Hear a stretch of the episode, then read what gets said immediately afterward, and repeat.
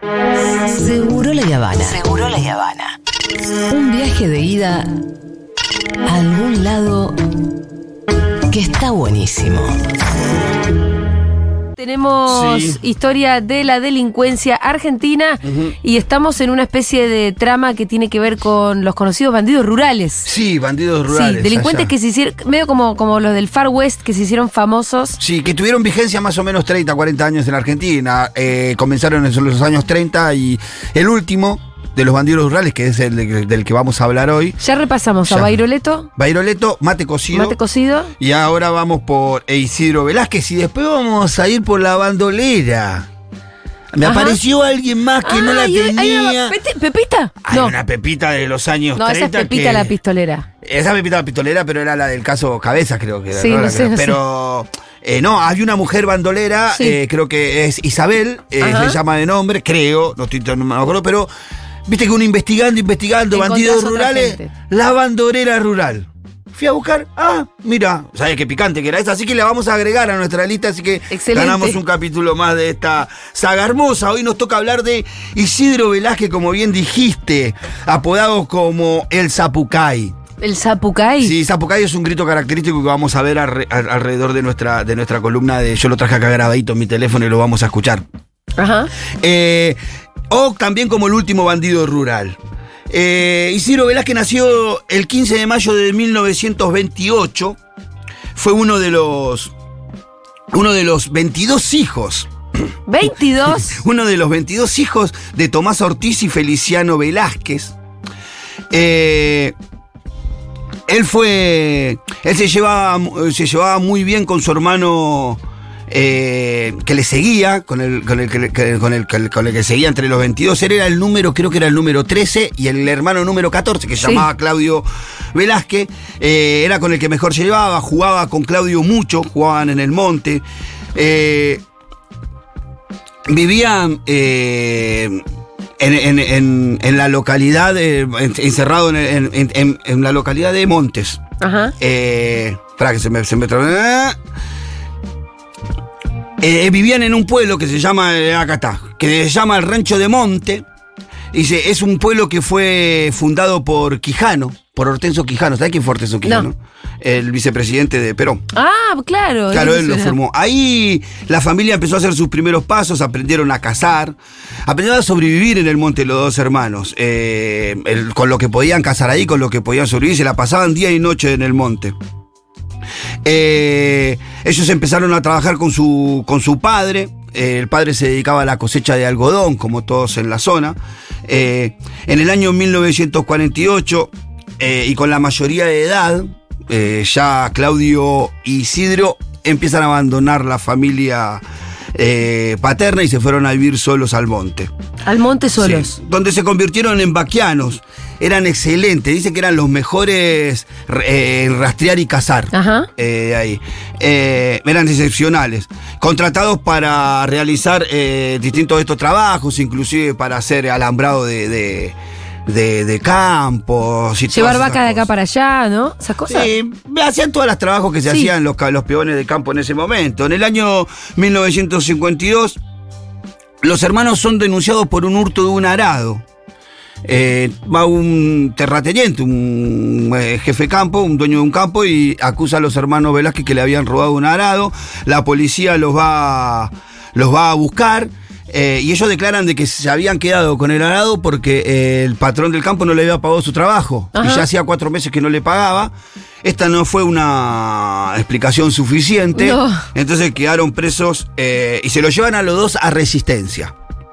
Ahí empieza el primer quiebre en la vida de Isidro. Isidro es liberado tranquilamente. Él trabajaba en el campo tranquilo, no le pagaron, se quedó con algo, lo fueron a buscar, lo meten preso. ¡Ey!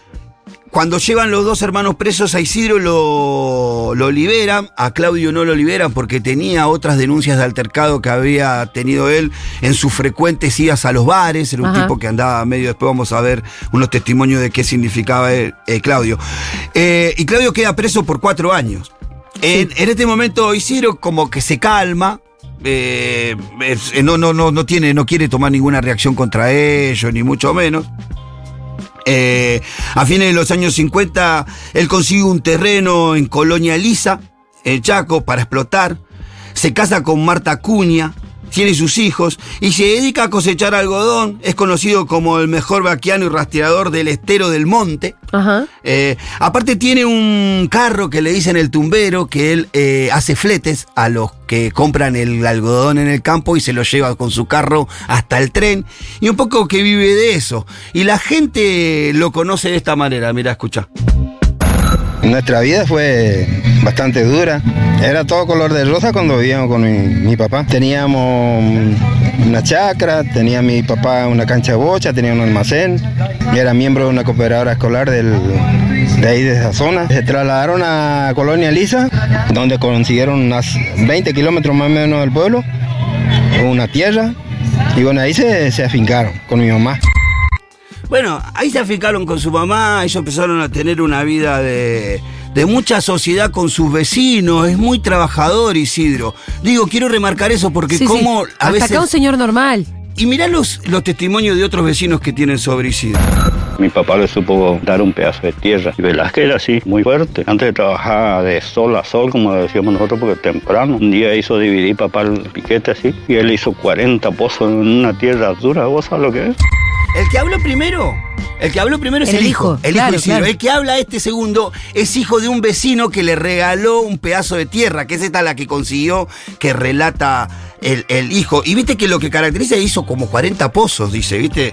Eh, es un tipo eh, un demasiado día. trabajador. También tenía muchísimas habilidades para cazar, como decía, tenía una gran puntería. Y ya la policía se daba cuenta de esto. Mirá, uno de los policías que lo detuvo, mirá lo que nos cuenta. Soy Pedro Selinger, ingresé en la policía del territorio nacional y después en distintos destacamentos. Una vuelta yo venía del pueblo, él venía a caballo y yo también. Yo me iba a mi destacamento, le alcancé y iba llevando mucha mercadería. Le dije, ¿te fuiste a mercar? Sí, me dije, "Me- vendí los cueritos de lobo. ¿Tenés puntería entonces? Sí, tengo buena puntería, mijo. Bueno, Te- Viste, tenía muchas habilidades Sí, para sí. cazar, ya lo identificábamos como un tipo que, que tenía buena eh, puntería. Su vida social fue buena durante esos años. Vivió muy bien, rodeado de vecinos muy claros. El problema. El problema comienza cuando sale su hermano Claudio. Su ¿Cuando sale de la cárcel? Cuando sale de la cárcel su hermano Claudio. Claro, su hermano Claudio no tenía familia, él se instala en el monte y empieza a, a contactar a su hermano Isidro. Tenían una unión de sangre muy fuerte, pero Claudio no era un tipo tan positivo. Mirá lo que decía la gente de él. a ver. Que sí, ¿verdad? Que nunca se empedaba. ¿eh? No era que perdía el control. Claudio sí. Claudio sí. Se, muchas veces se, se perdió, no me así. Claudio sí era re mamado, re mamado. Era borracho, Claudio. Claro, y pobre Claudio tuvo una vida peor, tuvo más tiempo en cana. Sí. Bueno, esa, esa frecuentada que tendrían entre los hermanos y su vida distinta no dejaba de contagiarlo en de algunos problemas que tenía Que tenía eh, Claudio. eh, Claudio, ¿no? Y en un momento Claudio se manda una cagada que hace que lo empiecen a perseguir a los dos. Mira, escuchá el audio este. Claudio era el hermano menor como un hijo. Claudio iba a entrar a un negocio y el dueño de casa le vio y le tiró dos tiros al aire. Y ahí disparó Claudio. Paró y se fue, ¿no? Y ahí le empezó, a, le empezó la persecución a papá. Pero él no tenía delito. Y bueno, llegó un momento en que lo estigmatizaron de tal forma que cualquier problema eran los Velázquez. Así que ya no era Claudio, sino eran los Velázquez, eran los dos. ¿Qué pasaba? El hermano de Isidro era un tipo muy complicado, que se mandaba cagadas a cada rato. En uno de esos borracheras que se agarró, quiso robar un almacén, como escuchamos, lo empezaron a perseguir, pero la, perse- la persecución de la policía no era sobre Claudio, era sobre los dos hermanos. Porque el otro lo, lo protegía. Y porque la policía ya los perseguía a los dos. No, no está muy claro por qué los perseguía a los dos, pero los seguía persiguiendo a los dos. Eh, en estas persecuciones, claro, eh, la gente se daba cuenta de que Claudio no era el que estaba, que era un tipo bastante normal, pero sin embargo todos los problemas que había en la zona lo iban a, inculpando a, Claudio y a, Isidro, a su hermano. Esto hizo que tuvieran una fama muy complicada en la policía, que lo terminó a este episodio, mirá que nos vamos a escuchar ahora.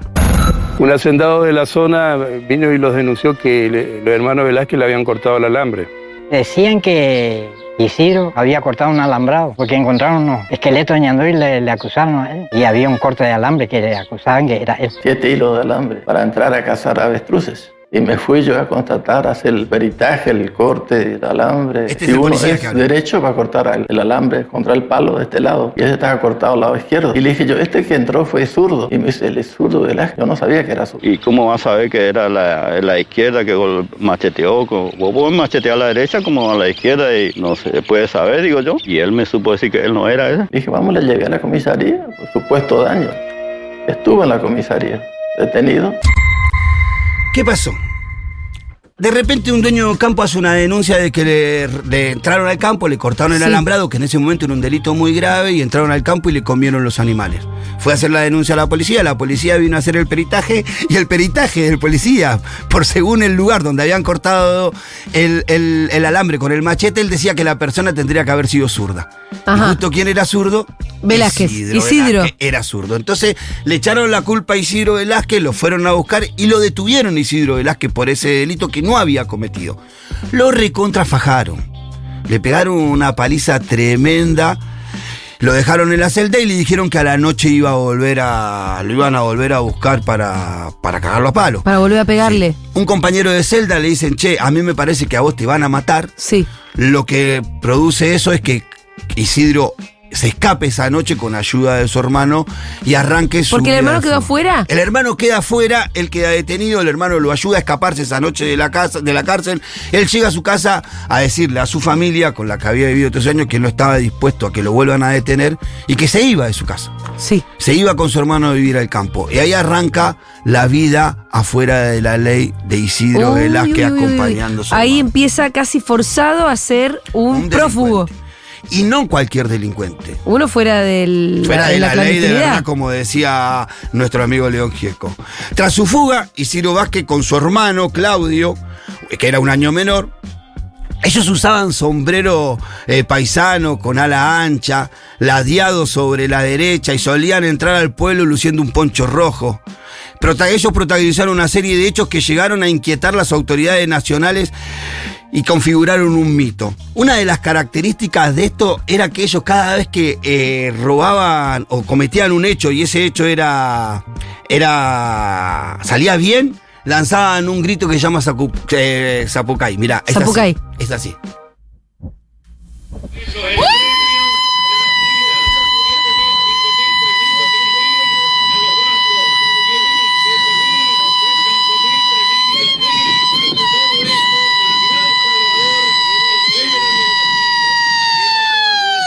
Ah, la mierda. Ese es un Zapucay. Ellos cada vez que terminaban y el robo ¿Pero era tiene que ver con exitoso. un ave que se llame así o algo así? No, es un grito característico de la zona de Corriente, de la zona guaraní. Los correntinos, los misioneros hacen mucho. Más los correntinos hacen el zapucay. Nosotros lo escuchamos mucho. Es un, es un grito como de alegría.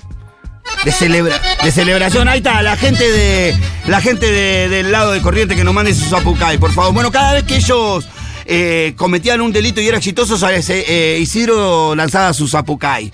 Y eso empezó a tener, eh, a construir un mito sobre los hermanos. El 25 de junio de 1962, los Vázquez, armados con un Winchester y un revólver, Winchester y revólver. Winchester es un rifle que, Sí, que tiene rifle, sí. Y un revólver se encontraron en una picada en las afueras de Colonia, en la Colonia Lisa, con una patrulla policial que portaba carabinas, Ajá. ametralladoras, Uy. pistolas.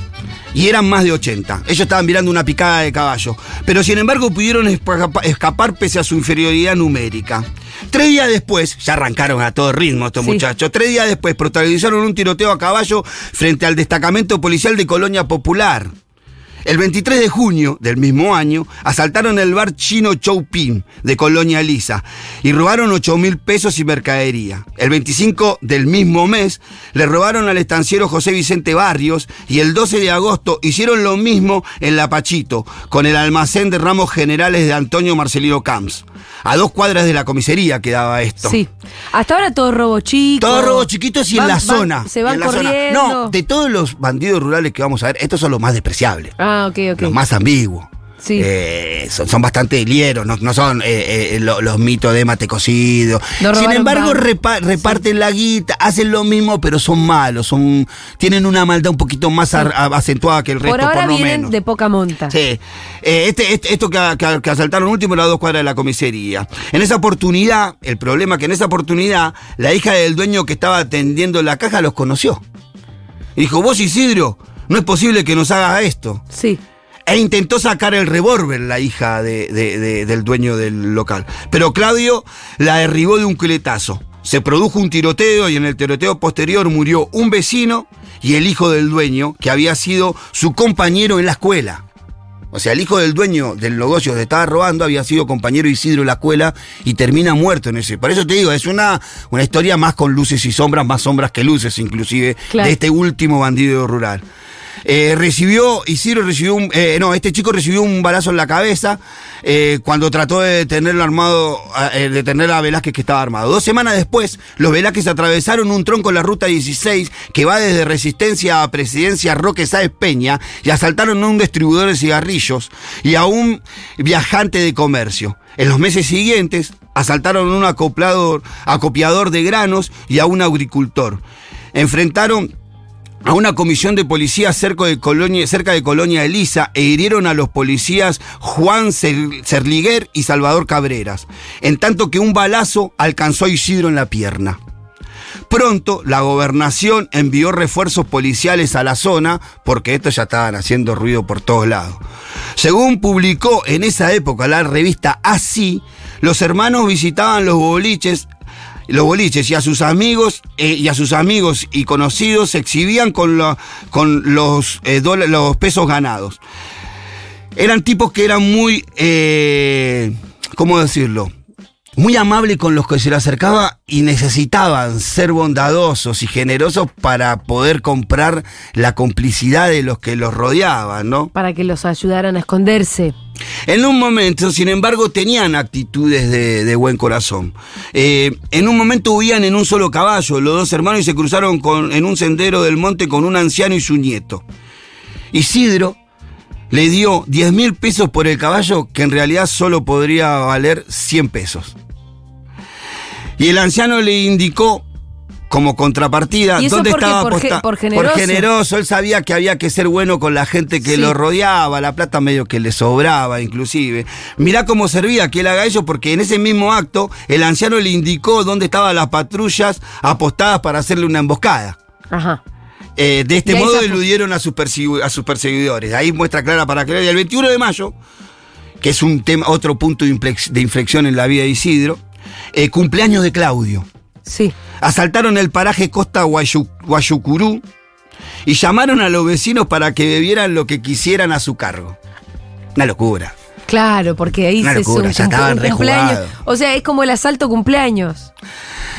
Que vengan, que tomen lo que quieran, que es mi cumpleaños, mientras estaban asaltando el almacén. Wenceslao Seniquel, comisario de Zapala, marchó hacia la localidad y en el enfrentamiento, o sea, cuando llega se encuentran con esta situación, hubo un enfrentamiento, dos policías fueron heridos y todos decían que habían muerto los dos hermanos eh, Velázquez. Pero sin embargo, el que había muerto es Claudio. Isidro logró huir del lugar. Ah, pero casi que se hizo pasar por. No, no, logró huir del tiroteo Sí. y el que quedó muerto. Ah, lo que pasa es que había muerto dos personas y pensaban que eran los hermanos Velázquez. Sí. La policía tenía Pero otro entonces la problema. policía no lo, no lo salió a buscar. No, no tenía otro problema la policía, no tenía fotos eh, recientes Ah. de esto. No estamos hablando de hace muchos años, 1960. ¿cierto? Claro, Por eso tenemos testimonio de alguien Sí, que te sí, diga. de de los hijos. En 1964 apareció ya en Zapala. Esto ya es tres años después de la muerte del hermano. Durante, lo matan al hermano, tres años él desaparece de la escena, no aparece por ningún lado, para volver a aparecer en 1964 en Zapala, con un compañero que había conocido que se llamaba Vicente Gauna. Hombre de carácter violento e irracional que había iniciado su carrera delictiva en la adolescencia. Era un tipo que venía a echarle más nasta al fuego, no venía a tranquilizarlo a Isidro, Claro. ¿no? Isidro, enojado porque lo habían hecho ir de su casa, cuando él vivía bien, que le habían matado a su hermano en el camino. Ya estaba un tipo colmado, creo yo, por el odio. Eh, en Zapala encuentran a los hacendados Carlos y Gavino Zimmerman, los secuestran, cobran un rescate eh, de 3 millones de pesos y vuelven a desaparecer. Ya a mediados de 1966 asaltaron el pueblo de Laguna Limpia y Gauna mató al alcalde Antonio Panzordi después de robarle, de una manera muy vil. Esto hace que la policía vuelva a ensangrentarse para Y poder ya mataste a un alcalde, ¿viste? A principios de 1967 secuestraron a los estancieros Agustín Guisano y Antonio Persoglia y cobran otra vez 3 millones de pesos por el rescate de cada uno. Parece que era la tarifa que le habían puesto estos muchachos, ¿no? 3 millones de pesos sale. 3 millones de pesos a los El secuestrados. rescate. Inquietos, los miembros de la sociedad rural chaqueña ofrecieron entonces una recompensa de 2 millones de pesos a toda persona que entregue a estos delincuentes de cualquier forma o suministre información concreta que permita su detención. Fueron pegados carteles con sus fotos y el aviso en paredes de los poblados, tronco de los árboles, en El- el pulperías. famoso buscado. Claro, almacenes y prostíbulos para reforzar el ofrecimiento. El cartel citaba supuestas violaciones de Vázquez y Gauna a hijas menores de pobladores de la, de la zona. Ah, bueno. Pero eso no figura en ningún prontuario policial No. y todos coinciden, por lo menos en declaraciones, que es un invento de la policía para que se le dé vuelta a la gente y lo deje de proteger. Claro. En una movilización sin antecedentes, 800 policías bien armados y con perros cortaron caminos, tomaron poblados y rastrillaron picadas y pojanales. La policía se dirigió a general obligado a tener noticias de que allí, al tener noticias de que allí estaban los fugitivos. Pero emboscaron a una de las patrullas y mataron al agente Juan Ramón Mirés. A ver si se entiende. La policía iba hacia General Obligado con noticias de que ellos estaban en ese lugar, pero estos los, emboscados, lo- lo- los emboscaron en el camino y mataron al agente Juan Ramón Mirés. Ajá. Después de estar, después de estar 15 o sea días rodeados. los ladrones los emboscaron a los que venían a buscarlo. sí, sí, sí. Y mataron a uno. Y mataron a uno de los policías que venían a buscarlo. Eh, después de estar 15 días rodeados en la zona por el cerco policial, Vázquez y Gauna lograron eludir el, el- el cerco y volvieron a la zona que mejor conocían, sosteniendo un nuevo tiroteo en La Pachito. Ajá. El diario La Razón del 16 de julio de 1967 publica la noticia con el título Mediante ayuda, los delincuentes Velázquez y Gauna habrían eludido el cerco policial. Mientras preparaban el asalto a la sucursal del Banco La Nación en la localidad de Machagay, O sea, los venían persiguiendo de 800 canas y ellos se seguían escapando eh, ellos seguían... y no- robando bancos. Y pero que la pasa que como dijimos al principio, la vida en la clandestinidad es carísima porque vos tenés que comprar lealtades todo el tiempo. O sea, paga un caballo que vale 100, 100 pesos, lo paga 10 mil pesos. Claro. Solamente para comprar eh, cosas. Entonces la vida, eh, eh, la clandestinidad es una vida muy cara que te obliga a seguir el, el delito o buscar manera de financiarte. Como decíamos, mientras preparaban el asalto a la sucursal Banco Nación Argentina de la localidad de Macheguí, Velázquez y Gauna se refugiaron en Quitilipí, cerca de una reserva toba cuyos pobladores le daban alimento y protección. Los tobas lo querían mucho también Sí. a, a- a los... a- más, más a Isidro. Isidro era un tipo entrador. eh, un tipo que, que caía bien, que era campechano. Se da cuenta cuando vivía dentro de la ley, lo quería todo el pueblo, era un tipo amable en el trato, entonces no era difícil tampoco ser bueno con él, y más si él ponía todo el dinero que ponía. La policía identificó en estos momentos como posibles contactos de los fugitivos la maestra Leonor Marinovich, de Cejas, de 40 años, y el cartero Ruperto Aguilar. Estos dos, no lo tengo que leer, estos dos tipos le habían dado al ojo en su casa. La maestra y el La cartero maestra y el pueblo. cartero le habían dado al ojo en su casa a Isidro. Y Pero para, habían- ¿Estaba en una localidad toba ahora? Estaban en una localidad Sí. toba. La maestra y el cartero, Sí. la maestra de esa localidad y el cartero, que era marido de la maestra, que como era maestra de la localidad, vivía con los tobas, lo refugiaron en su casa. La policía, por supuesto, no tenía tanto contacto con los tobas como sí tenía con el maestro y con la, con la maestra y con el cartero, que eran criollos. Sí. ¿no? Entonces había una relación más fluida. La policía se entera de que esto le estaban dando refugio y se acerca a ellos y empieza a presionarlo para que los entregue. Esta- este matrimonio se había comprometido a llevar a, a Isidro y a su compañero Gauna de Machigay a Quilipín en su auto para poder robar el, el Banco Nación Sí. Argentina. La mañana de ese día, primero de junio, ellos salen a. se suben al auto. ¿Los cuatro? los cuatro. Gauna, Isidro, el cartero y la maestra Sí. manejaba. La maestra, el cartero era acompañante y en el asiento de atrás iban Isidro y Gauna. Eh, se dirigían por el camino del viento, se llama. Y en una. en unos metros antes de un puente que hoy tiene el puente de la traición. Ajá, ¿así se llama? Así se llama hoy, el puente de la no me traición. digas, no me digas que los entregan. La mujer dice que se le descompuso el auto. Sí. Entonces él ya se baja, acto seguido se baja su marido, el cartero, pero en vez de ir hacia el motor del auto, se alejan del auto. Y cuando se alejan lo suficiente, hacen una seña y lo que desatan con esa seña es una lluvia de balas. Más de 300 policías apuntaron sus armas hacia el auto y descargaron casi todas sus armas. Gauna muere en el instante, pero Isidro sale corriendo malherido. Corre como los, los relatos dicen que corre más de un kilómetro y medio por el monte, siendo corrido por la policía hasta que no puede correr más y cae al piso. Caído en el piso, cuando ve acercarse la policía, Isidro Velázquez intenta tomar su arma para disparar de vuelta y le recibe tres disparos más. Y acto seguido lanza su último zapucay. ¡Ya, ya, ya, ya, ya, ya! ¿Cómo era? Isidro Velázquez ahora te lo lanza su, su último zapucay. Pota Que lanza el así. último zapucay.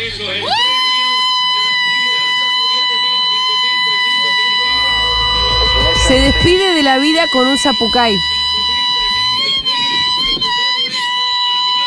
Sé que me pone la, la piel de gallina. Así se despide de su vida cuando ve que se está muriendo con un gran zapucay. Por eso se lo recuerda a Isidro Velázquez como el zapucay o como el último bandido.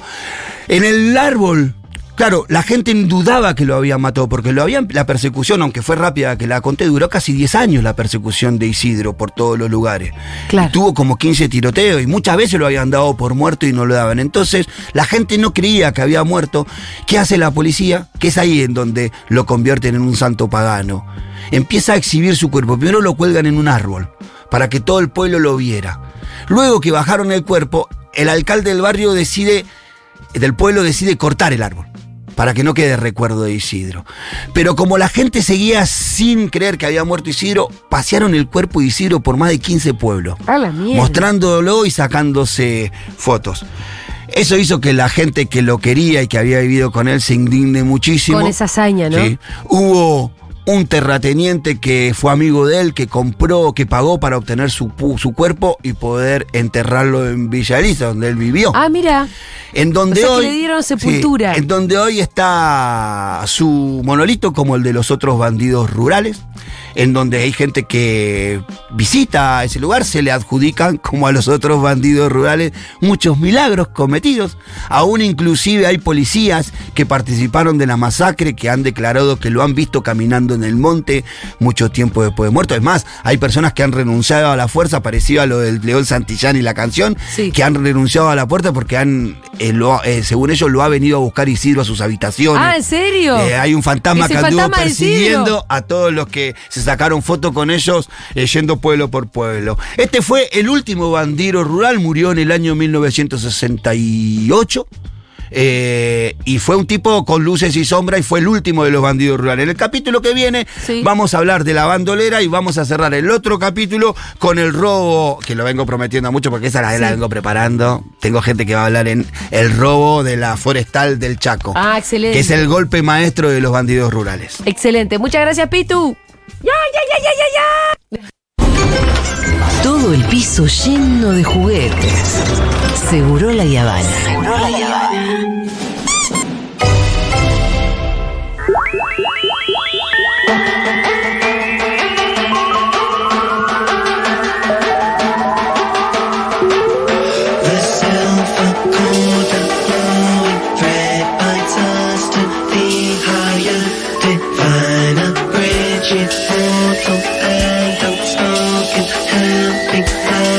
Truth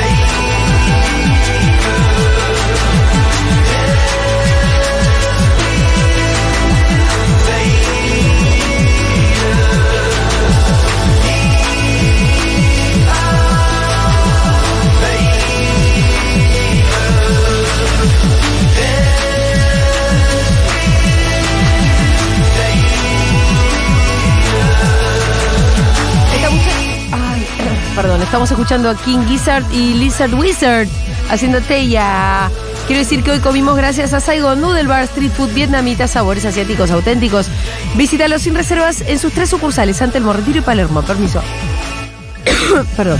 Tienen variedad de platos, entre ellos opciones veggie, vegan y sin taca. Además son pet friendly. Seguilos en Instagram, arroba Saigon Noodle y entérate de todo, promos, sorteos, eventos y mucho más.